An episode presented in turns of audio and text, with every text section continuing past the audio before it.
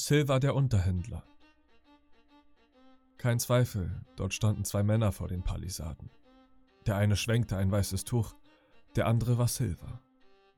Dieser stand ruhig daneben. Es war sehr früh am Morgen und so bitterkalt, dass ich mich gar nicht erinnere, größere Kälte jemals erlebt zu haben zuvor. Der Himmel war klar und heiter und über die Spitzen der Bäume ging ein rosiger Sonnenschein. Aber gerade dort, wo Silver stand, war es noch trüber. Da musste man noch bis an die Knie Nebelschwaden warten, die über Nacht aus dem morastigen Unterland hervorgekrochen waren. Diese Kälte und dieser Nebel waren kein Lob für die Insel.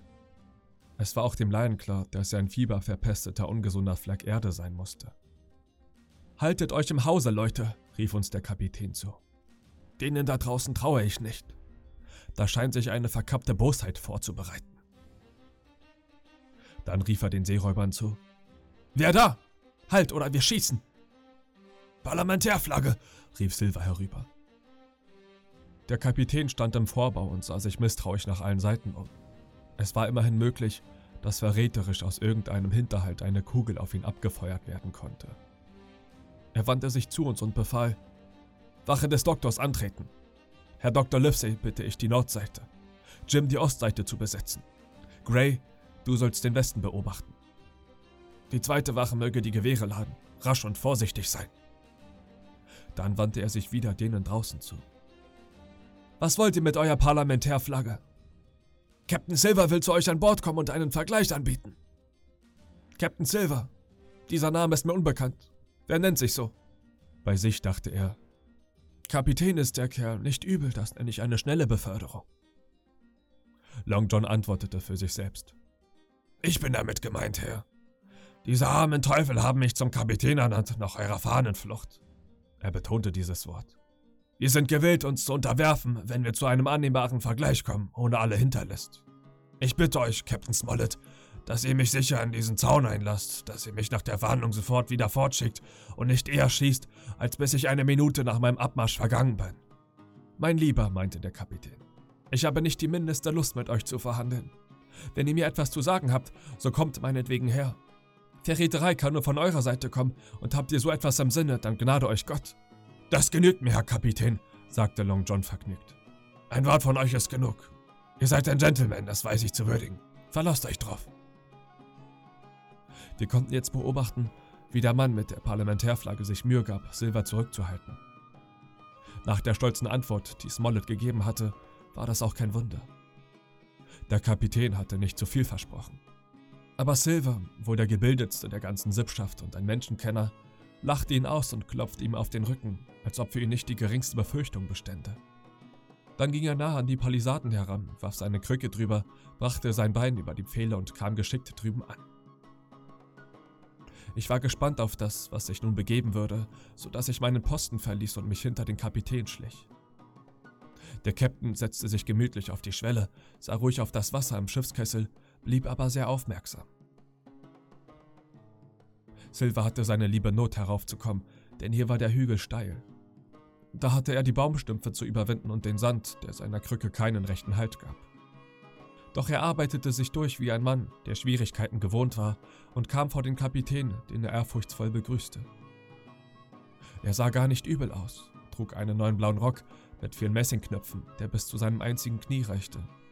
Er hatte einen neuen Dreimaster auf dem Kopf. Also, da seid ihr, sagte der Kapitän. Es wäre besser, wenn ihr euch setzen wolltet.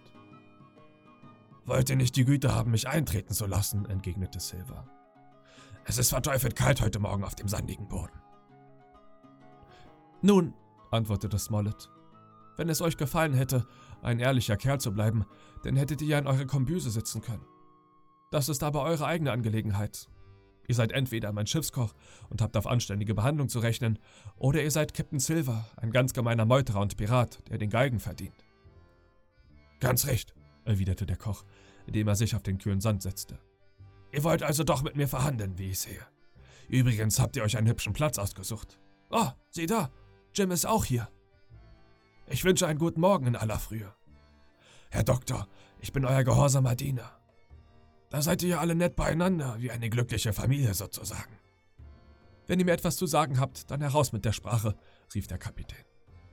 Ihr seid wieder völlig im Recht, Captain Smollett, erwiderte Silver. Freilich, seine Pflicht muss einer tun, das versteht sich. Das war von euch ein guter Streich diese Nacht. Sehr gut. Ich kann es nicht anders nennen. Ich muss sagen, dass einige von euch das Gurgelabschneiden gut verstehen. Ich will gar nicht die Abrede stellen, dass mehrere von meinen Leuten einen tüchtigen Schreck bekommen haben. Vielleicht doch alle. Vielleicht ich selbst mit. Und das mag ein Grund sein, dass ich zum Unterhandler hierher komme. Aber gebt acht, Captain. So etwas kommt zum zweiten Mal nicht vor. Oder ein Donnerwetter soll reinschlagen. Wir werden es mit unserer Wache jetzt genauer nehmen und mit dem Verbrauch von Rum.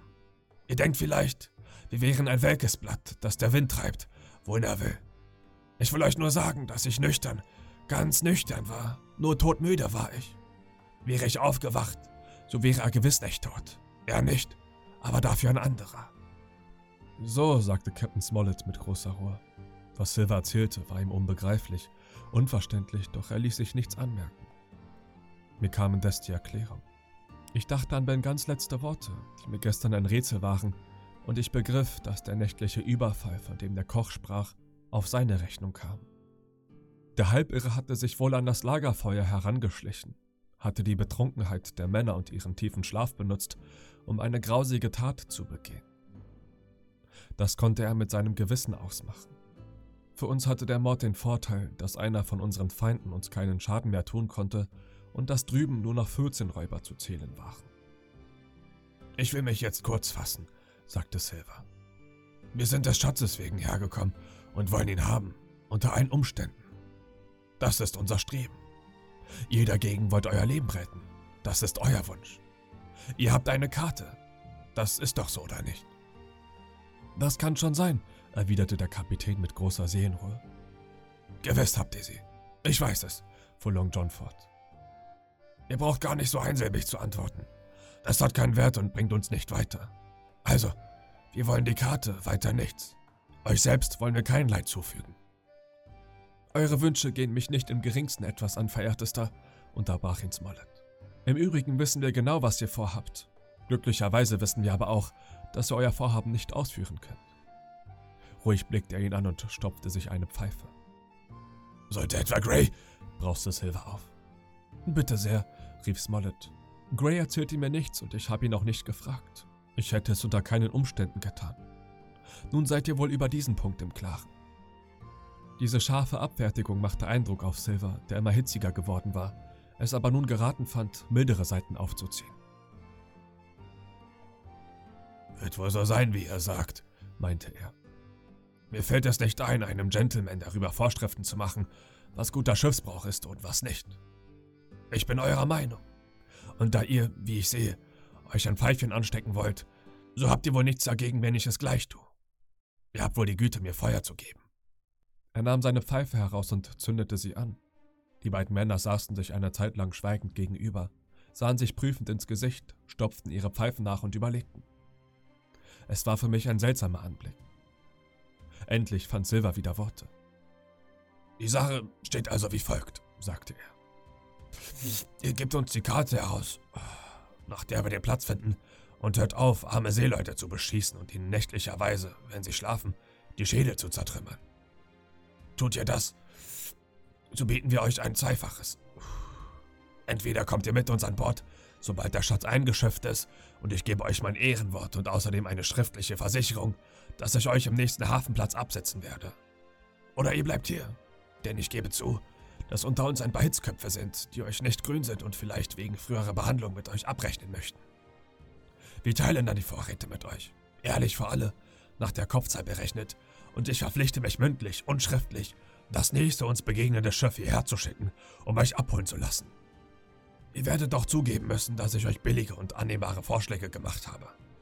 Mehr konntet ihr keinesfalls erwarten. Und ich hoffe, hier sprach er sehr laut und vernehmlich, dass alle hier im Blockhaus meine Vorschläge hören und billigen. Denn was ich einem sage, das gilt für die ganze Gesellschaft. Da erhob sich Captain Smollett und klopfte seine Pfeife aus. Ist das alles? fragte er. Mein letztes Wort, antwortete Long John. Geht ihr nicht drauf ein, so antworte ich von jetzt an mit Flintenkugeln. Gut gesagt, erwiderte der Kapitän. Nun werdet ihr auch meine Meinung vernehmen. Wenn ihr einzeln kommt, unbewaffnet, So will ich euch in Eisen legen und in der Heimat einen unparteiischen Seegericht übergeben. Wollt ihr das nicht tun? Nun, ich heiße Alexander Smollett. Ich stehe unter der Flagge meines Landsherren und ich habe das Recht, mit euch kurzen Prozess zu machen. Was wollt ihr armseligen Schlucker denn? Ihr könnt den Schatz nicht finden. Ihr könnt das Schiff nicht regieren. Nicht einer ist unter euch, der das versteht. Ihr könnt uns auch nicht besiegen. Gray ist mit fünf von euch fertig geworden. Das Schiff liegt bei einer dauernden Windstelle und ihr bringt es nicht fort. Versucht es nur. So viel sage ich euch, und das sind die letzten guten Worte, die ihr von mir hört. Bei nächster Gelegenheit, wenn ich euch wieder treffe, ist eine Pistolenkugel meine Antwort an euch. Und jetzt macht, dass ihr fortkommt. Etwas schnell, denn meine Geduld mit euch ist zu Ende. Silvers Gesicht zeigte eine unzähmbare Wut. Seine Augen traten förmlich aus dem Kopf raus. Er schüttete seine Pfeife aus und rief: Helft mir auf! Fällt mir nicht ein, sagte Smollett. Wer hilft mir auf? rief Silver wieder. Diesmal galt uns die Aufforderung. Keiner rührte sich. Da stieß er einen greulichen Fluch aus, kroch und wälzte sich herum, bis er den Türpfosten fassen konnte, an dem er sich hocharbeiten konnte. Elende Gesellschaft, rief er. Ihr sollt uns kennenlernen. Binnen einer Stunde geht eure Bude in Flammen auf. Lacht nur. In einer Stunde lacht ihr nicht mehr und eure Überlebenden sollen den Toten beneiden. Damit humpelte er dem Zaun zu, wo sein Fahnenträger noch stand.